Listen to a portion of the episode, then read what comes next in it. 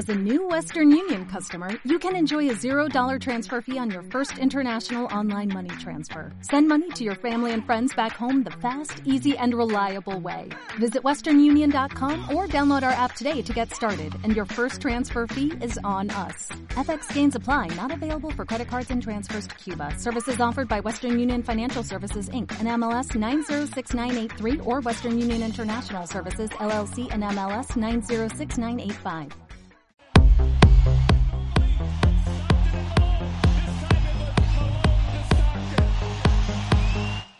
Bienvenidos al club.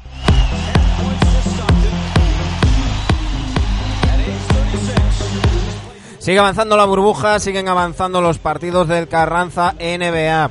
Ya estamos con las segundas rondas y hay más de una y más de dos sorpresas.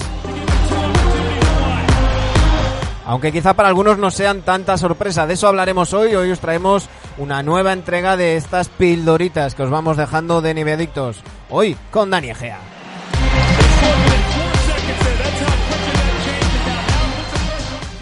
Tenemos mucho que contaros, aunque va a ser una entrega un poco más corta de lo habitual, eh, pero no pasa nada, porque el martes, ojo, el martes volvemos.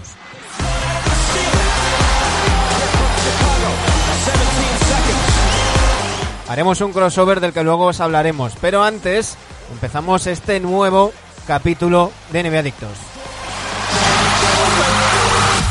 Aquí comienza el capítulo 266 de NBA Adictos.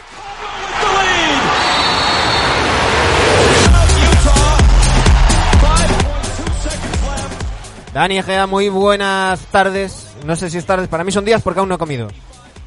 No, yo tampoco he comido. El día del Señor, domingo, y aquí el día del Señor es el Señor Lowry. Bueno, bueno, El ahora, señor Lowry. ahora vamos a hablar, ahora vamos a hablar de, de- de todo lo que tenemos que, mm, que hablar, que es, que es bastante. Eh, mm, yo decía, antes de nada, antes de que me... Uy, que se me colaba aquí la sintonía de vuelta. Antes de, mm, de nada, que... a- ahora me escucho mejor. Que, que decía que esta semana eh, vamos el martes, no el lunes. Os avisamos a todos. También en parte por eso hacemos esta pildorita que ayer no pudimos. Y, y hoy os vamos, os vamos a ir analizando. Y, y vamos con un crossover, ¿eh, Dani? Sí, a ver cómo nos sale, si estamos a la altura. Y mira, como, como homenaje voy a hacer algo que hice la última vez que estuve en el podcast de, de Javier Mendoza en Hablando de NBA. Eh, le hice exactamente esto. Ay, porque ya es, es, es hora de vermú, yo vermú no, pero bueno, mientras hablamos me voy tomando un refresco de, de burbujas. Digo, madre que nos hemos caído, tío. A volver a grabar. No, no, no, no. Eh, bueno, Dani, tenemos muchas cosas de, las que hablar. Eh, vamos a, a intentar ir por orden, porque nosotros eh, la última vez que grabamos era el jueves, teníamos pendientes alguna que otra, que otra cosilla, eh, pero que lo que sí que hicimos fue repasar un poco cómo, cómo estaban las, la- cada una de las conferencias. Eh, ya, ya tenemos bastante de, mm, de estas segundas rondas, de estas semifinales de, de conferencia. Si te parece, hacemos como hicimos en la otra ocasión y empezamos por los que van más avanzados, por la conferencia este. Pues dale con el este. Y tenemos que hablar, eh, no sé si de Bluff Denholzer, de Anteto Bluff o, o qué. Eh, nos decía el lunes. Bluff, Bluff Show, Bluff Show. No, porque para ser bluff primero tiene que, tiene que aparentar que vas a hacer algo. Y Bledsoe no, no, no, no está en esa categoría. Eh, decía el lunes Pablo Mateo que la cuota de Miami estaba a 5, que ahí se ganaba dinero. Eh, él no le puso, pero de momento los hits se han puesto 3-0. Y, y aquí básicamente hay, hay dos puntos de vista. Y, y me imagino, conociéndote, que tú te irás por un punto intermedio, y por lo que hemos hablado a micro cerrado. Pero básicamente, si uno lee y bucea por ahí, lo que se encuentra es quienes le echamos la culpa a Baden-Holzer y pensamos que debería, debería de, dimitir, de haber dimitido ya al término del tercer partido y quienes señalan a, a Antetokounmpo. Eh, por mi parte, y antes de que me des tu opinión, yo eh, creo que un equipo no puede dejar escapar eh, una ventaja de 12 puntos yendo 2-0 abajo en una, en una eliminatoria. Creo que este era un partido para que Antetokounmpo, hablando mal y pronto, pusiera los huevos encima de la mesa y dijera, aquí estoy yo, y no lo hizo. pero es que la gestión de Baden-Holzer es, es, es, dantesca, eh, no, no por anunciada, que lo llevamos diciendo aquí casi, casi, casi desde septiembre. Eh, coño, desde septiembre, Dani, un año llevamos con esto. Eh, eh, lo, llevábamos anunciando, pero que por encima mm, pones ante Teto 35 minutos y, y, al acabar el partido dices, no, hombre, es que, claro, eh, sacar a, hacer jugar a Anteto y a Middleton 35 o 36 minutos ya es tocar techo. Mm, tus estrellas, por mal que estén, hay veces que tienen que jugar 40 o 42 minutos, ¿no, Dani?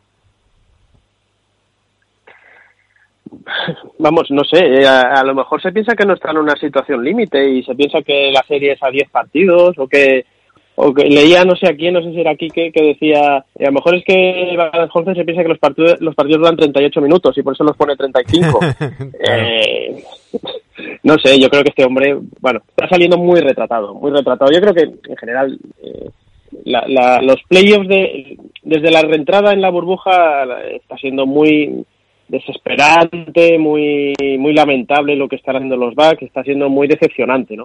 Uh -huh. Un equipo que partía como principal favorito antes de lo que pasó, con unos récords que eran tremendos, y, y de la mañana a la noche, eh, o de la noche a la mañana, eh, es un giro copernicano lo que estamos viendo, ¿no?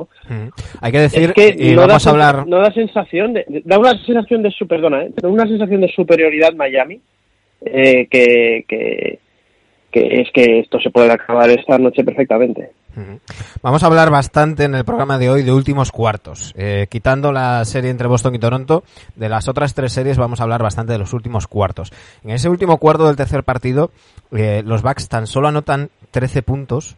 Eh, mm, Miami anota bastante más, pero es que Butler, solo Butler, anota 17. Y, y claro, si, si bien señalamos ante Tocumpo, y, y es, quiero insistir en esto, porque eh, aquí ya estamos como siempre, parece que si señalas a Baden-Holzer estás diciendo que ante Tocumpo lo hizo bien. No, ante Tocumpo ha estado horrible. Pero uh -huh. yo creo que parte de la culpa de que ante Tocumpo esté horrible es de Baden-Holzer, igual que parte del mérito de que ante Tocumpo vaya a ser merecido MVP porque fue el mejor jugador de la temporada regular, también es de Baden-Holzer. Es decir, eh, pero es que son, tú, tú, lo decías en el último programa, que son casi deportes distintos, ¿no? El baloncesto de playoff al baloncesto de, liga regular.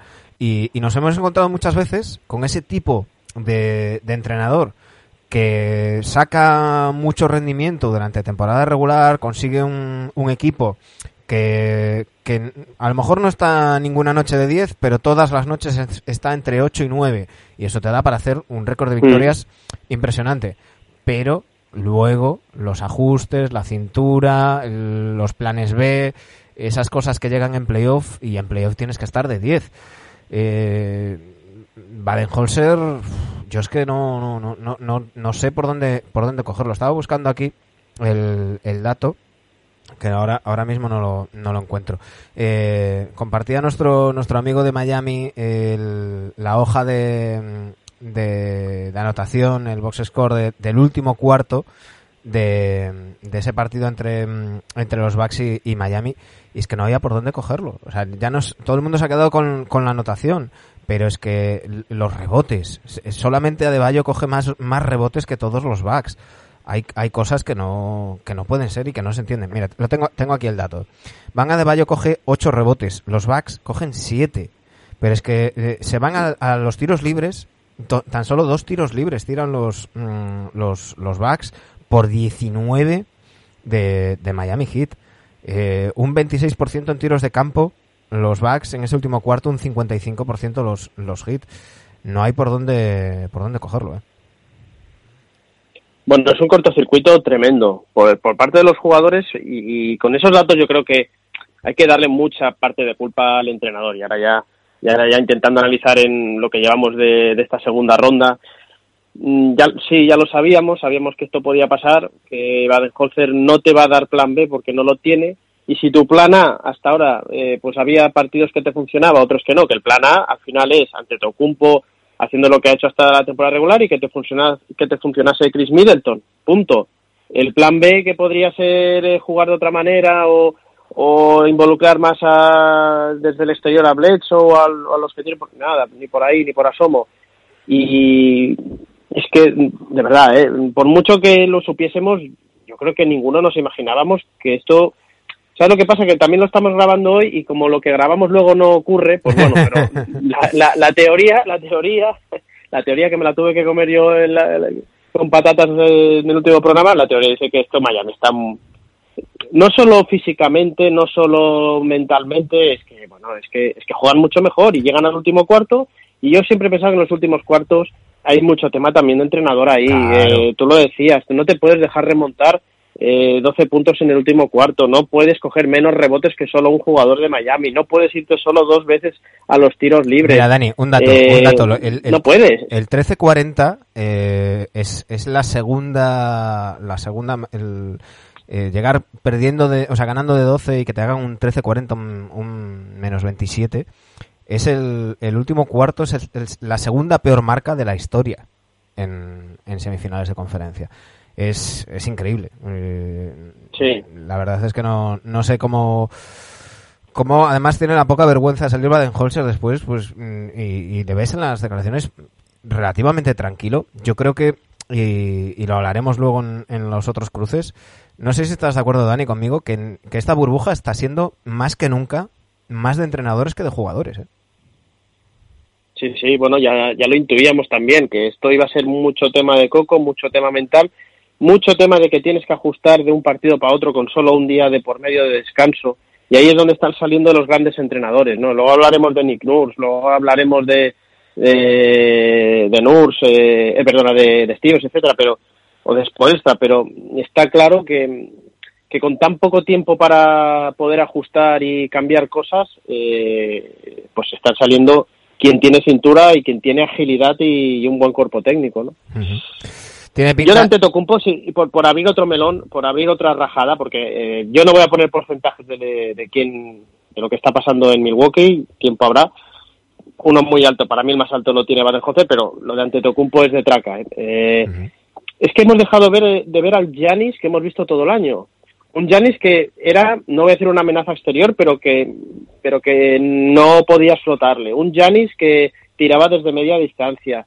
Un Giannis que, que, bueno, pues que lo estamos viendo, que lo están enjaulando literalmente Miami Heat, Eh, es- y que solo se está limitando a coger la pelota o el balón desde fuera de la bombilla, y como tiene unas zancadas que son enormes y unos brazos que son kilométricos, pues bueno, dos, tres pasos y, y, y punto. Pero Pero mira, en el Dani, último partido, en el partido, perdona, ¿eh? en el último partido, eh, tengo aquí la estadística, es un 7 de 21 y un 0 de 7 en triples. Sí, sí, pero es que, pero es que es muy importante el tema de los triples. Eh, porque tú, lo estabas diciendo, lo están enjaulando. La manera de tirar. Si uno repasa, y yo me, puse a buscar anoche, antes de que empezaran los partidos, eh, highlights y resúmenes de, de Anteto durante la temporada, esos triples que tiraba Anteto muchas veces eran liberados. Él, él- él muchas veces no tenía defensores encima. Los que está tirando ahora, muchas veces son con un defensor encima, muchas veces incluso dos, porque le están cerrando la penetración y son tiros mucho más forzados. Eh, eh, para mí esto es un acierto de Spoelstra. No, no quiero justificar a Anteto, lo repito, muy mal Anteto y, y tenía, tendría que haber dado un paso adelante que no ha dado. Pero yo creo que, que parte de la explicación de por qué está mal Anteto es porque Spoelstra le ha, le ha sabido defender muy bien a él y en general a los Bucks. Están haciendo una defensa excelsa los Miami Heat. Y Baden-Holzer no reacciona. Sigue haciendo lo mismo. Y esto es como, como el- la, la frase aquella, ¿no? De que no puedes esperar un resultado distinto si sigues haciendo lo mismo, ¿no? Pues, pues Baden-Holzer sigue pues, eh, con una llave que no entra en la cerradura, sigue intentando meter la misma llave. Y, y así no, no, no puede funcionar. Evidentemente, Anteto sabemos el tipo de jugador que es, sabemos que mm, no va a ser Ray Allen en su vida, ni Stephen Curry. De ahí a decir, como dice alguien que no tiene talento, bueno, a mí me da, me da la risa, ¿no? Pero bueno, eh, está claro que el tanto por ciento de físico y talento en, en Antetokounmpo está por delante el, físico que el talento, pero tiene un tipo de juego y han sabido desconectar ese tipo de juego. Esto, es como si a mí alguien eh, de repente me defiende a Curry muy bien en el triple y digo, joder, qué mal Curry que no penetró a canasta. No, hombre. Eh, hay jugadores que hay que pedirle lo que, lo que te pueden dar. ¿Qué pasa? Que si, eh, el entrenador lo que tiene que hacer es que en esos partidos en los que quizás Anteto no esté tan bien, tiene que rodearle mejor y tiene que jugar de otra manera. Yo creo que estos backs están echando muchísimo de menos a un jugador como Malcolm Brogdon. Porque si, si lo que tienes es a Bledsoe, que lo único que hace es mm, pues tirar como una escopeta de, feria y, y, no es un playmaker, pues claro, mm, lo tienes más difícil todavía. No sé, yo siempre, no, no voy a decir que he sido un defensor de Bledsoe, pero siempre he pensado que, que era también crucial para los Bucks tener a un buen Bledsoe. Pero es que no lo, no lo tiene y no es esa amenaza exterior que podría hacer a Miami pues cambiar de planes defensivos, ¿no? Y no lo tienen. Eh, no, no. Malcolm la baja de Malcolm Brogdon para mí es, es, tremenda. Todos ya sabemos que por salarios y temas de salary caps y, y tal, pues bueno, ellos decidieron más quedarse con Middleton y hacer la apuesta fuerte por, fuerte por él. Pero claro, evidentemente lo están echando de menos. Luego miras el banquillo y, bueno, pues es que están jugando, están jugando con siete y medio. Pero es que, pero es que Cuando le habíamos visto muchas rotaciones en backs durante toda la temporada, ¿no? ¿Por qué no juega no Ilyasova? No sé. ¿Por qué no juega Ilyasova? Claro, claro, yo no lo entiendo. no lo entiendo. Metes a Marvin Williams, que no la mete ni, ni en una piscina, y, y tienes a Ilyasova en el banquillo. Mételo aunque sea 10 minutos para intentar algo distinto. Que estás 2-0 abajo en la eliminatoria, joder. Haz algo, muévete. Tiene menos cintura que Jesús Gil. O sea, lo de Baden-Holzer es, es, es para dimitir en el momento que pitan al final. Yo, mm, y, y, claro, ahora se añade, mm, y hablaremos mucho una vez caigan eliminados ya los, los, los backs. El contrato, ¿no? ¿Eh? Dime. No, te iba a decir que, que hablaremos del que, te iba a decir que seguramente, no sé si es lo que ibas a decir, que hablaremos del contrato de Antetokounmpo. Claro, eh, una vez queden eliminados los Bucks, va a volver el run run y la presión mediática, igual que fue en el momento de Davis, pues un año antes de que se acabe el, eh, de que llegue el momento de que sea gente libre, vendrá el run run y ya se está hablando que si los Warriors, que si los Sixers, que si no sé quién, que si no sé cuánto, cada cada medio tirará para donde le interese y, y demás. Eh, lo que está claro, y Anteto ya ha dicho que, o ha dejado caer elegantemente, ¿eh? que yo ya he visto titulares de rajada ante todo. No, si se escucha la entrevista, él lo dice mmm, muy humildemente. Le preguntan, oye, ¿crees que podrías jugar más tiempo? Y él dice, sí. De ahí a decir raja Anteto, pues no, Anteto no raja. Anteto dice que, no tendría problema en, en, jugar más tiempo. Yo creo que los Bucks lo primero que tienen que hacer es largar a Baden-Holzer, traer otro, entrenador y hacer algún movimiento en la plantilla que les, que les dé tiradores y tiradores y utilizarlos. No puedes tener a Corber y a, y Iliasova, por ejemplo, y darles el uso que, le, que les está dando. Y, yo creo que va a ser un problema porque la presión va a ser brutal. La, cuando empiece la siguiente temporada, que aún no lo sabemos, evidentemente los Bucks, sea con Baden-Holzer o sin él, no van a estar al nivel que han estado esta en temporada regular porque es muy difícil porque iban en proyección de 70 victorias y cada derrota va a sacar el run run y va a haber va a ser mmm, mucho lo que van a tener que, soportar tanto como equipo como individualmente ante Tocumpo ¿eh? y sería una pena particularmente mmm, sería una pena que para un tío que ha sido siempre old school queriendo estar en el equipo y demás, pues que entre todos le llevemos a, a, a juntarse con otros y a seguir la línea de, actual de la, de la liga. Pero bueno, eh, yo ya estoy dando por hecho que, que los eliminan, Dani. Mm, tiene poca pinta de que, de que esta noche mm, puedan ponerse 3-1, ¿eh? Porque a todo esto. Además, en la, ante en la otra serie que se están pegando de hostias, eh, a estos les interesa también un 4-0, ¿no? Bueno, a todo el mundo le interesa un 4-0. No, no, y es que además, Anteto con el tobillo tocado, que también jugó. Y, y Sí. ayer estaba. Ayer al parecer fue al entrenamiento cojeando. Y, y es, es cuestionable para, para, para esta noche a las nueve y media. En, en, Vamos, que, que, tiene, tiene mala pinta. Pero bueno. Eh... Eh, si, si, esto, si esto acaba Manu 4-0, eh, ya hablaremos también el martes y tal. Pero hay que poner en contexto y hay que decir que es una, para mí, una de las mayores debacles de los últimos años en playoff. ¿eh? Sí, sí, sí. De las mayores debacles, ¿eh? A ver. Pero hay que ponerlo con aquí, rótulos muy grandes. ¿eh? Nosotros aquí eh, ya, ya, veníamos diciendo que no nos, que no nos fiamos nada de Baden-Holzer en playoffs. Eh, o sea que es debacle, pero no sorpresa. Pero, pero bueno, también igual que le vamos a poner, o yo por lo menos le voy a poner el asterisco a quien gane el Carranza, también le pongo el asterisco a los que, a los que pierdan. Todo, todo esto, y, y repito, asterisco no es menos, es distinto. Asterisco. Y, pero, pero yo creo que Baden-Holzer queda, queda muy señalado. En fin, ya lo comentaremos el, el martes, eh, a ver si nos dan una sorpresa y por lo menos pelean un poco la serie y, y consiguen poner una, una victoria. Eh, Miami querrá solucionarlo por la vía rápida para luego descansar, porque parece que la otra serie que empezaba 2-0 para Boston y se las prometían muy, muy felices los Celtics, se ha puesto 2-2 y, y, parece que va a haber guerra. Eh, clave, no sé si opinas como yo, Dani, clave ese tercer partido, esa última jugada con tanta polémica, que si la responsabilidad defensiva de Teirum, que si de Brown, que si acierto de, de Raptor, si quieres hablamos, hablamos de ello, y sobre todo el tema del tiempo, pues ese triple de Anunobi que podía quedar en anécdota, tras el partidazo que se marcan sobre todo en defensa esta noche los, los Raptors, y poniendo 2-2 en la eliminatoria, que se convierte ahora en una eliminatoria al mejor de tres partidos, eh, pues puede que se acuerden los Celtics de ese triple de, de Anunobi mucho tiempo. ¿eh?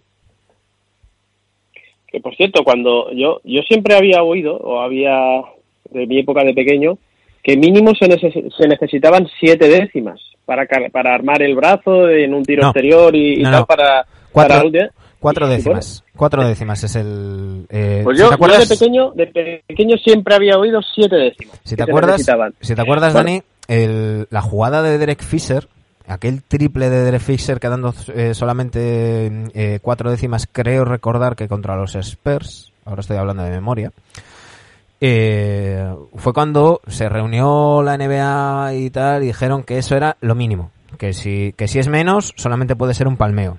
Eh, pero Claro. el 0.4, que era lo que quedaba en aquel momento en ese, en ese, en esa mítica jugada de, de Derek Fisher, pues es lo que, lo que, lo que marca. Pero más que nada, es que eh, uno ve las repeticiones y parece que el marcador empieza a correr más tarde de, mm, de cuando toca la, la bola al Unobi. Eh, bueno, mm, lo revisaron los que lo tienen que revisar, dijeron que para adelante eso ya no va, ya no va a cambiar, pero sí que es un momento que cambia la serie. Van Vliet eh, gritaba y decía, poco menos que decía, la han cagado, traduciendo, porque nos han dado vida y, y los y los Raptors han estado muy bien esta, esta pasada noche. ¿eh? Sí, sí, bueno, esto, este tiro de Anunobi, que por cierto Anunobi lleva haciendo unos playoffs también sensacionales, eh, bueno, vete a saber de aquí un tiempo, pues eh, será la jugada para hacer un vídeo, para hacer un vídeo resumen de la temporada o de, estos años de Toronto Raptors como algo que marcó, bueno, vete a saber, ¿no? Pero está claro que yo incluso pensaba tras el triple de que para mí es eh, una cosa muy fuera de lo común, muy milagroso lo que sucedió en esa última jugada. No es normal que tire tan relativamente solo, no es normal eh, que entre los jugadores de los Celtics, pues bueno, entre una cosa y otra, sobre todo viniendo de Stevens, ¿no? De la pizarra y demás, que se hayan confundido lo que haya pasado. Bueno, oye, eh, estas cosas pasan una cada mil veces o cada 500 veces, no sé.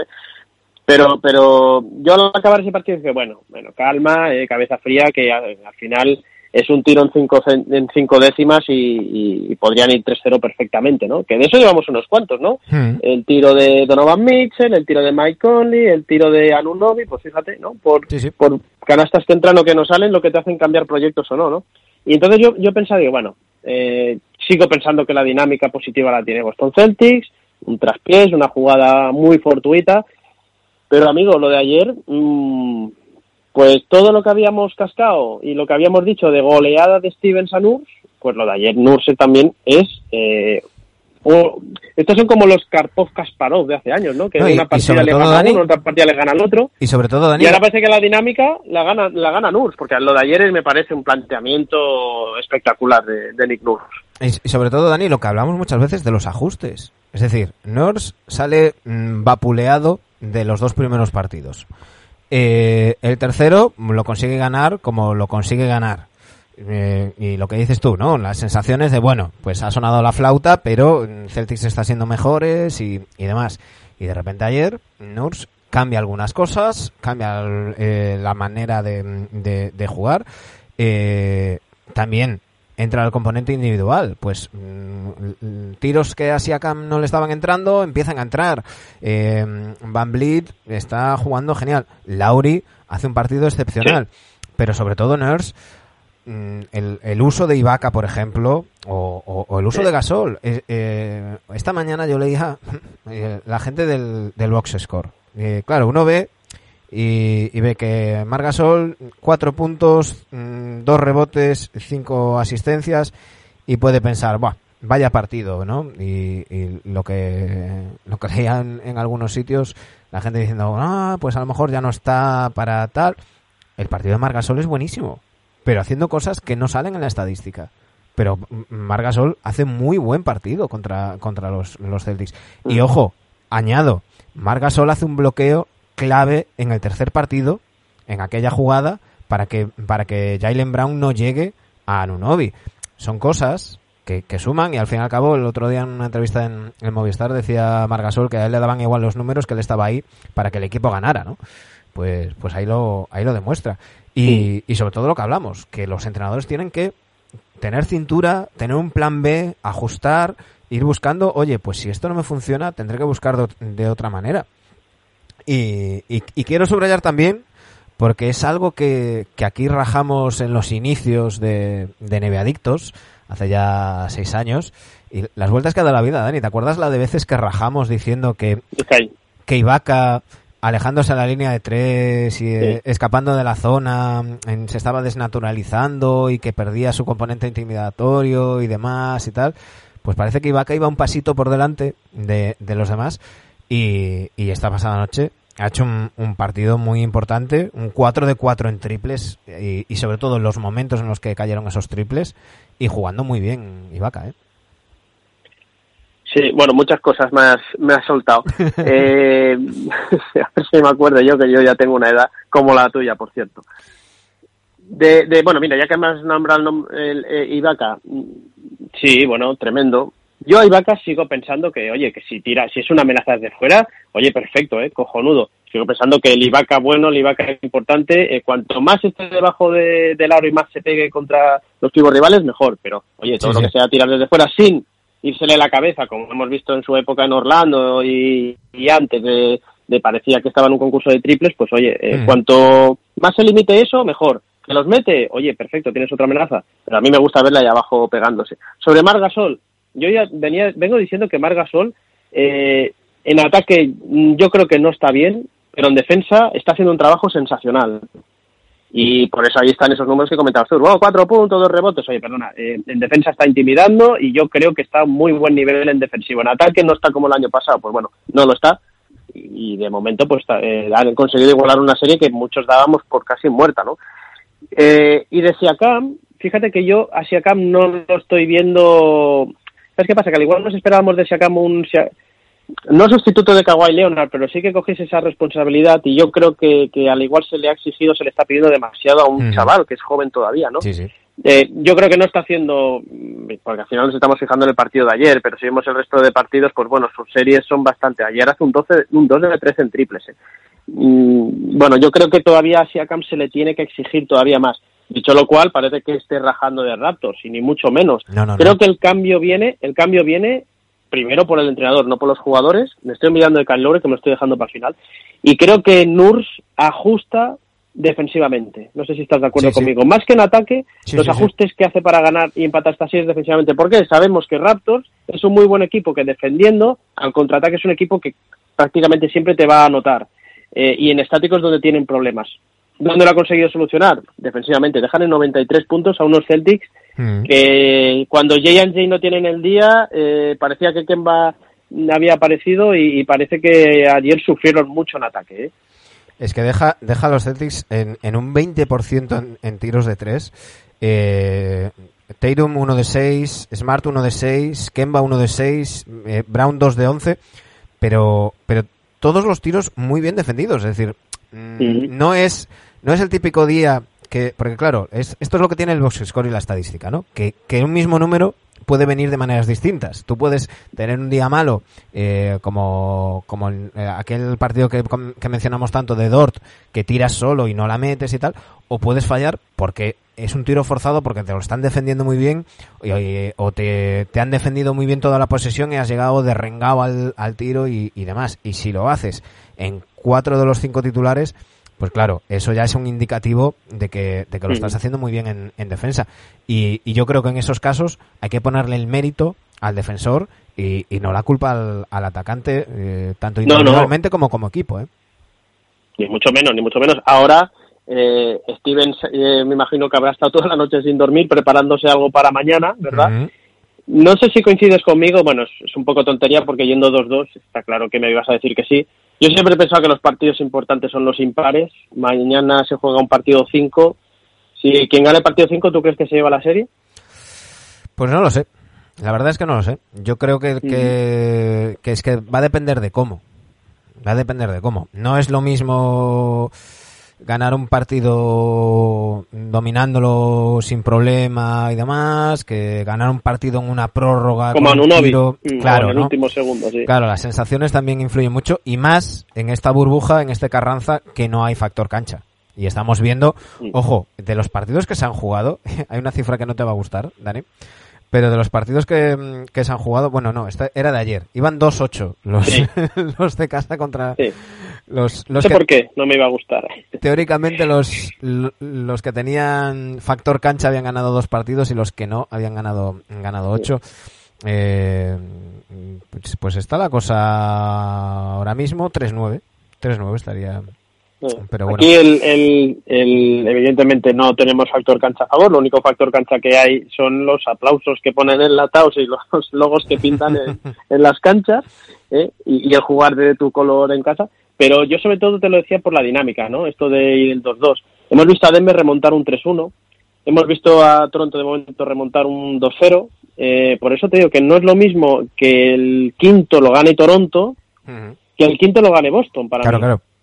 No, no, y sobre Porque todo. la dinámica que te deja después de ganar tres partidos seguidos, hostia, eso, Claro. eso eh, hay que parar eso, ¿eh? Por eso, por eso. Y sobre todo la manera, ¿no? Porque si, si, si vuelven a ganar defendiendo como han defendido en el cuarto y pues el componente moral puede ser puede ser impresionante.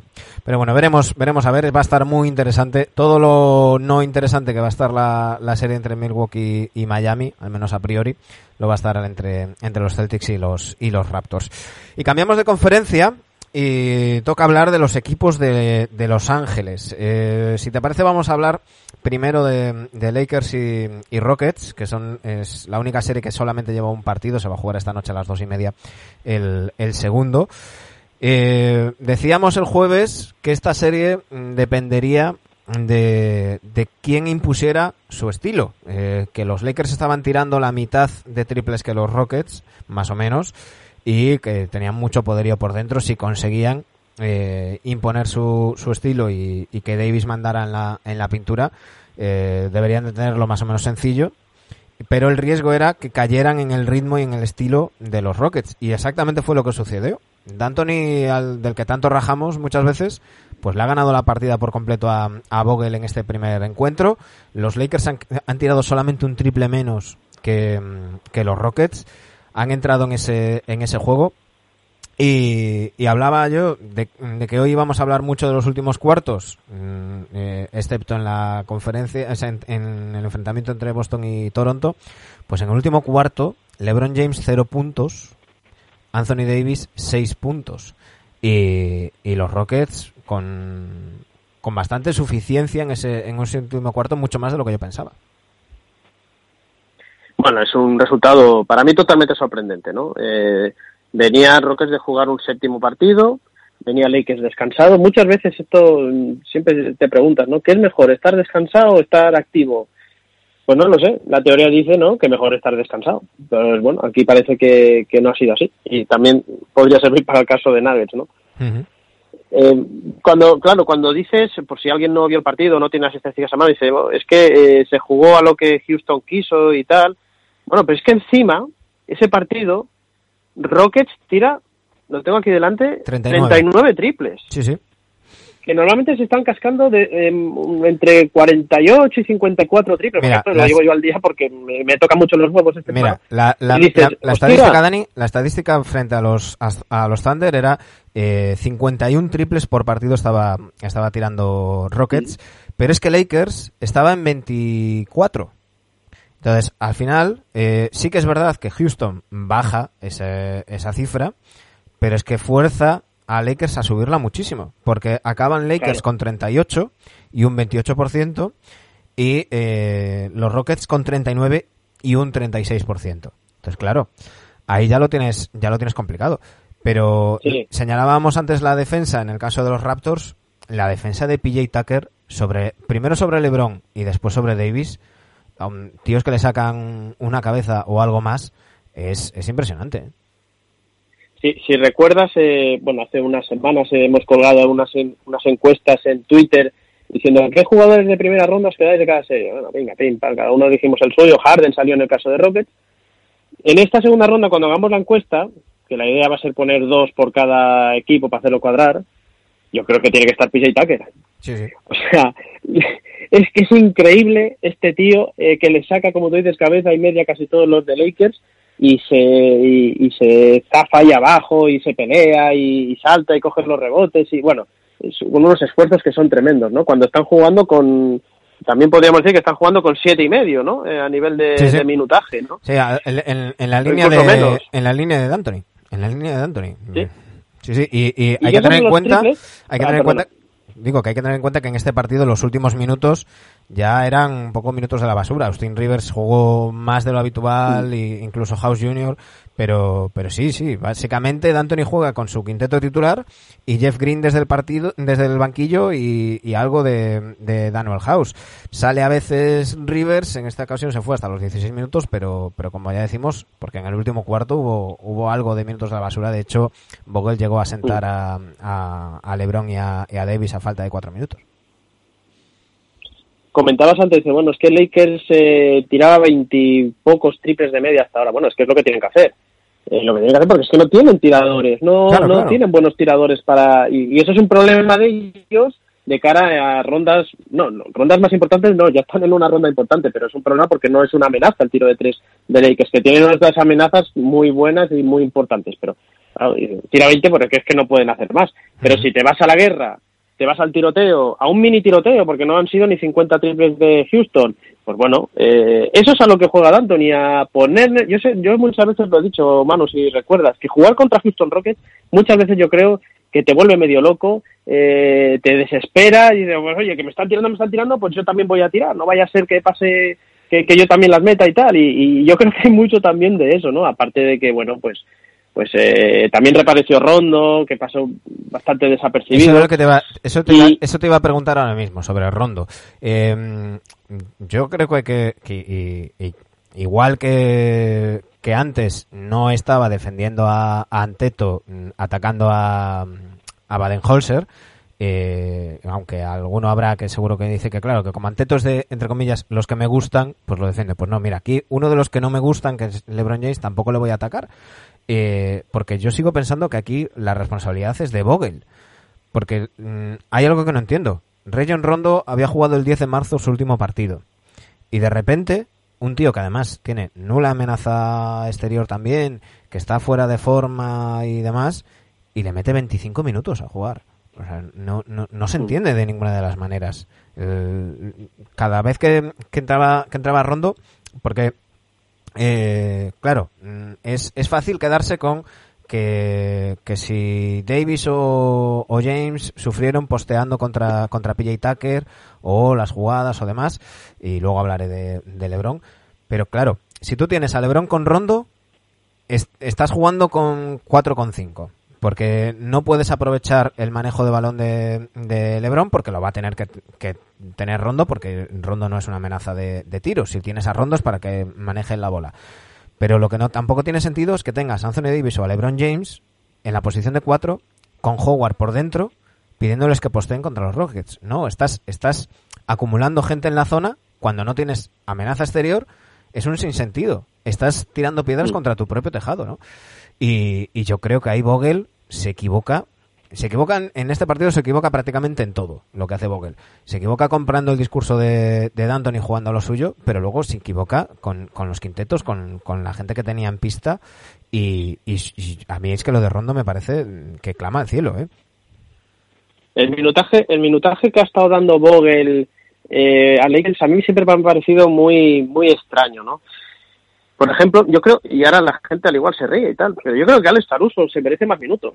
Sí, sí, se sí, merece más minutos, sin ninguna duda, sin ninguna duda. La gente se ríe porque es calvo, como nosotros nos estamos quedando y tal, pero, Pero, oye, ¿sabes joder, qué pasa, no- Dani? ¿Sabes qué pasa? Que yo creo que- Yo creo que en el tema de Caruso hace mucho daño el efecto Lobato. Es decir, las, los, los Lebroniers y los Chupifans nuevo, de nuevo cuño, de los que son Lakers de toda la vida desde hace un año, eh, intentan vender a Caruso como si fuera el nuevo eh, Steve Nash o algo así.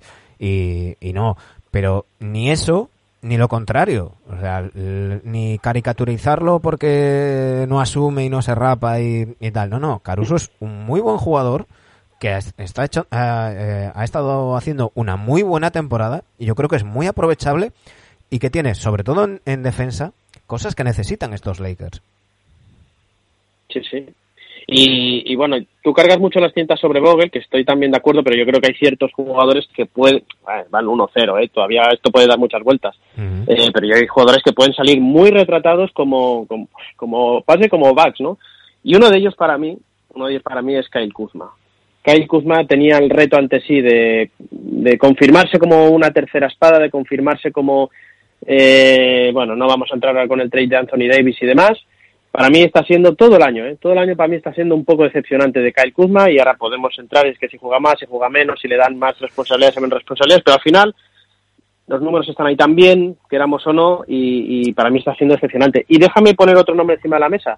Quiero hablar de Russell Westbrook, eh, porque el primer partido, este primer partido, para mí hace un partido tremendamente malo, y en el último cuarto, pues hace lo que se le pide a Russell Westbrook. A Russell Westbrook no se le puede pedir que tire triples, no se le debe pedir. Y al final en ese partido um, se lanza cinco, sobre todo al principio, porque son estos cortocircuitos también de Westbrook, de que se coge el balón y lo quiere hacer todo él, como si Yo estuviese ahí- en Oklahoma todavía. Yo lo tiro, yo tiro triples y yo voy para el fondo y yo cojo rebotes y yo hago de todo. Y no, esto no es así. Y en el último cuarto sí que lo rehabilita, no sé si era Anthony o Harden o quien sea, y juega lo que se necesita jugar a Westbrook. Por eso también yo creo que es ese descenso de casi 10, 12 triples por partido, ¿no? Porque al final se le centra a este hombre y dice, oye, si es que Westbrook es muy, yo lo repito, es muy aprovechable para Houston Rockets si juega lo que creemos que tiene que jugar. Yo aquí- Transiciones rápidas, una amenaza, perdona, ¿eh? una amenaza más que desde fuera, ni incluso de media distancia, es un tío que te puede postear perfectamente contra quien sea. Sí, sí. Eh, creo que no es lo que no es aprovechable eso es ese contratazo que tiene. Claro, yo, Pero bueno, yo aquí en tono, coman con patatas. Yo aquí entono el mea culpa mm, porque eh, estaba viendo el, el- el partido, lo estaba siguiendo por, por, por Twitter, es- estoy viendo prácticamente todos los partidos, hay veces que estoy más en Twitter, hay veces que estoy menos, en este en concreto sí.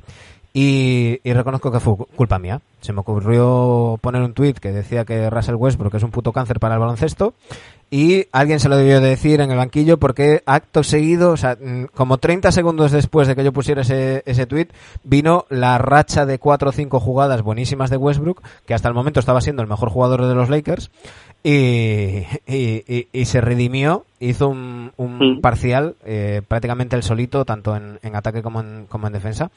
Que, que permitió que los, que los Rockets se pusieran más 17 y, y pusieran el, el último clavo en el ataúd de los, de los Lakers en este, en este partido. Eh, por supuesto, lo que decimos siempre, no hay que sobrereaccionar los primeros partidos y demás. Tiene mucho que, que ajustar Vogel y tiene mucho que cambiar algunos jugadores.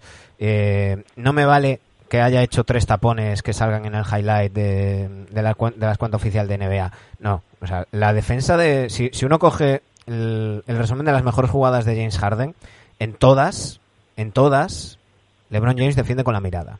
Y eso no vale. Y, y no vale a estas alturas. Y, y porque además, lo hemos hablado muchas veces, los últimos años LeBron James mm, defiende a cuentagotas cuando, cuando le interesa. Y el problema ya no es solamente que no defienda a LeBron James, sino que esa actitud se contagia. Y, y- y vimos Sí. durante el último cuarto, antes de, cuando todavía quedaba mucho tiempo, vimos a, a unos Lakers que en defensa bajaban los brazos. Y, y así así no, ni, ni, ni Rockets, ni, ni- O sea, tienes que tener un rival en- enfrente, pues no sé, Orlando Magic, para poder ganarle fácil sin, defe- Sí. sin Y es defender. es- te iba a decir que es decepcionante porque eh, Fran Vogel es un entrenador marcadamente defensivo, Ujú. que yo creo que lo necesitaban, y, y la temporada defensiva de LeBron hasta, hasta la burbuja había sido aceptable, había sido de recordarnos un poco las buenas defensas de, la época de Miami o, incluso de Cleveland al principio, ¿no? y es decepcionante. O sea, está totalmente pasivo, está totalmente... Y es lo que tú dices, que al final LeBron es un líder en los Lakers y, la gente se tiene que fijar en él, como no puede ser de otra manera, y si tu líder pues baja los brazos en jugadas en que las que no tendría que bajar, pues bueno, estás dando una imagen que no que no debes dar, ¿no? Es decepcionante el, el, defensivamente LeBron en esta burbuja, desde luego que sí. Yo, yo sigo pensando que, y para mí siguen siendo favoritos los, los Lakers, creo que va a haber ajustes y creo que en el partido de esta noche mm, se va a jugar más a lo que quiera Lakers que a lo que quiera Rockets y, y ahí estará la responsabilidad de los entrenadores, eh, tanto para bien como para mal, para Vogel y para, y para D'Antoni, eh, porque como decimos yo creo que aquí que esta, esta burbuja, este Carranza está siendo mucho más de, entrenadores que de, que de jugadores, como es lógico por las circunstancias. Dime, Dani. Por cierto, estoy un poco hasta los cojones y no es culpa de, de los operadores de aquí, ¿eh? es culpa de la NBA. Estoy un poco de los cojones de ver siempre el primer partido del este. Hostia, ¿nos podrían poner algún partido del oeste a las doce y media de la noche, no? No, porque está, está puesto el horario para que sea el prime time de esa zona.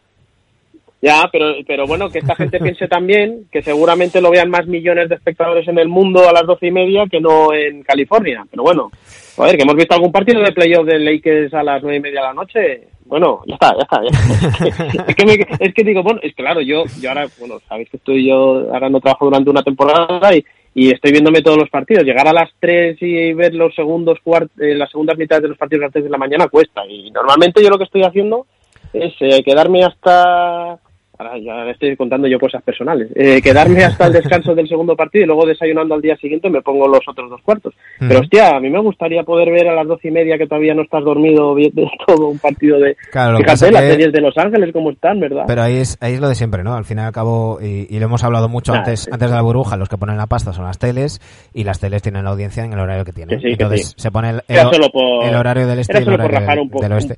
y te lo dice alguien que, que durante 37 años fue aficionado a Laker y tenía que comerse muchos partidos a las cuatro y media de la madrugada. Sí, bueno, pero hemos visto partidos de playoff de Lakers también a una buena hora. Pero bueno, ya está. Bueno, que, que, tenemos que ir recogiendo, que tú, tienes, tú tienes hijos y esas cosas y yo tengo que comer y son ya las dos de la tarde. Eh, pero no, sé qué es más importante, ¿eh? ¿El estómago vacío o el niño dormido? no podemos irnos sin mencionar la otra serie del, del oeste, que si bien empezó con los Clippers ganando relativamente fácil a los, a los Nuggets en un partido donde notamos el cansancio de los de Colorado, en esta pasada, mm, en, en, el último eh, partido de esta pasada madrugada, si lo voy a decir bien, eh, ya, no sé ni en qué día vivo y, pensaba que me, que me, estaba equivocando. Eh, 110-101 ganaron los Nuggets a unos Clippers, eh, Dani, que vosotros lo seguís viendo de favoritos. Para mí mm, no le veo no veo como un contender a este a este equipo. Y, comentábamos antes en nuestro grupo de WhatsApp, os comentaba que, que veo y me da mucha pena mm, y creo que también aquí la responsabilidad es de, es de Rivers. Con lo bien que lo hicieron los Clippers el año pasado, sin ninguna figura, jugando como equipo, metiéndose en, en, playoffs, y, y este año veo absolutamente lo contrario. Es decir, es mmm, balones a Kawhi o balones a Paul George. Si están inspirados ganamos, si no perdemos. Y yo creo que eso no llega para ser un contender. Bueno, de Dan Rivers algún día hablaremos profundamente, hoy no va a ser el día, pero eh, esa sensación que crece cada vez más de que Rivers vive de aquellas maravillosas temporadas con el Big Three de Boston, pues bueno, eh, está ahí y seguramente ese mensaje se puede medio comprar. Pero bueno, ya lo hablaremos, ¿vale? Eh, es que Kawhi ayer, eh, en la segunda parte, en el último cuarto, ni aparece. Si no te aparece Kawhi, de quien tienes una Kawhi dependencia absoluta, pues eso es lo normal. Es que además Denver ya te iba ganando de 20 casi todo el partido. O sea, es una barrida espectacular este último partido. En el primero, creo que todos tenemos claro que más que mérito de Clippers fue de mérito de Nuggets muy cansados, ¿verdad? Y yo pensaba de que si les podían hacer cosquillas era primero, si veíamos a unos Clippers parecidos a los de la serie de Dallas, en los que solo de los seis partidos solo le vimos uno, que pudiésemos decir estos tíos van a ser campeones, y para mí el primer partido ante Nuggets no vale por, por bueno no vale no no no puedo hacer esa misma aseveración porque no eran las circunstancias iguales no no el otro equipo estaba más cansado y demás y digo bueno de Nuggets pensando digo bueno eh, a Jokic y Murray se le tiene que pedir nivel All Star para poder hacer algo. Y de los exteriores, pues yo creo mucho en Jeremy Grant, creo mucho en este Morris, en no sé cuál, que también tiene que hacer muy buenos partidos. Hoy lo han hecho, ¿eh? Y haciéndose el gran partido, es que eh, sí que es cierto, ahora quiero recordar que en el último cuarto se llegan a poner a 4 o 5 puntos Clippers y luego acaban otra vez perdiendo, no sé si han perdido de 10 o de 14, una cosa así, ¿no? Pero vamos, todo el partido pero, pero Dani, ha estado de 20 arriba, ¿eh? Yo decía, yo señalaba los últimos cuartos, eh, hablamos del, del, último cuarto de Anteto, hablamos del último cuarto de LeBron y también de Anthony Davis, Kawhi Leonard, cero puntos en el último cuarto, pero ojo, estuvo mmm, intentando defender a Murray y, y, como dice Quique García, le toreó mmm, cosa loca, ¿eh? Sí, sí. Además, eh, volvió a jugar, bueno, Beverly creo que fue expulsado, ¿no? Del partido con dos técnicas. No, no sé si lo, si, si es así o no. Uh -huh. Creo que sí. Eh, bueno, eh, Borrón, hay que, bueno, no es normal, ¿eh? Que Kawhi haya quedado un partido con 13 puntos. No creo que esto vaya a ser la tónica del, de los partidos. Tú me decías, ¿algunos veis a favoritos a Clippers? Bueno, es que yo entre Clippers, Lakers y Bucks, que eran para mí los tres favoritos, ahora metería seguramente a alguno más del este, entre esos tres con los que teníamos en la cabeza desde diciembre, siempre pensé en la plantilla de Clippers. Pero es que ahora los tres están muy mal, y lo hablamos, que antes de la burbuja, ¿quién nos estaba mintiendo y qué era verdad? El Clippers nos había mentido todo el año jugando al tran-tran. No, no nos ha mentido, es que realmente este equipo está mal. Que Lakers sabíamos que tenían mal el tiro exterior, bueno, pues lo estamos viendo también en la burbuja. Y de Bucks, las sensaciones que daban durante la burbuja eran muy malas. ¿Eran verdad o eran mentira? Pues son verdad también. Dentro de estas tres depresiones que tienen estos tres equipos, para mí la menos depresión es Clippers, pero, pero porque tienen un jugador diferente a todos como es Kawhi Leonard. -huh. Bueno, veremos veremos eh, eh, cómo, cómo evoluciona la cosa. Eh, lo bueno de esta de esta burbuja y lo bueno de llegar a estas alturas de, de, temporada es que ya vamos viendo, ya tenemos partidos cada, cada poquito tiempo y vamos, y vamos avanzando fases y vamos viendo cosas. Eh, nosotros vamos a volver el martes, el martes, porque tenemos un crossover con Javi Mendoza hablando de NBA. Vamos a tener una primera parte que escucharéis aquí en NBA Adictos y una segunda parte que escucharéis en Hablando de NBA o al revés, aún no lo hemos decidido. Eh, lo que sí que os podemos anunciar es que esta semana vamos a hacer Hablando de NBA Dictos. Así que yo, yo tengo muchas ganas. Me, me gustan estos crossovers y, y, tengo muchas ganas. Puede, puede quedar la cosa muy, muy chula. Así que nada, avisaros de que el lunes no estamos, que venimos el martes. Pero ya sabéis, en arroba rc en Twitter e Instagram nos tenéis siguiendo los, los partidos. Dani, te dejo que tienes cosas de padre que hacer.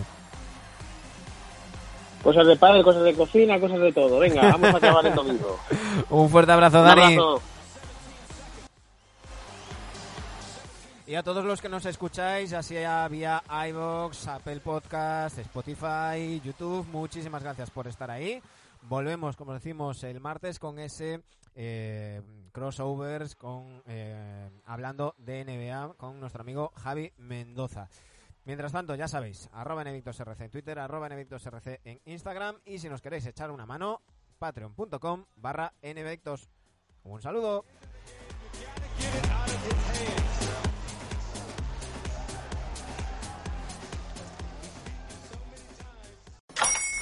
Hola, buenos días, mi pana.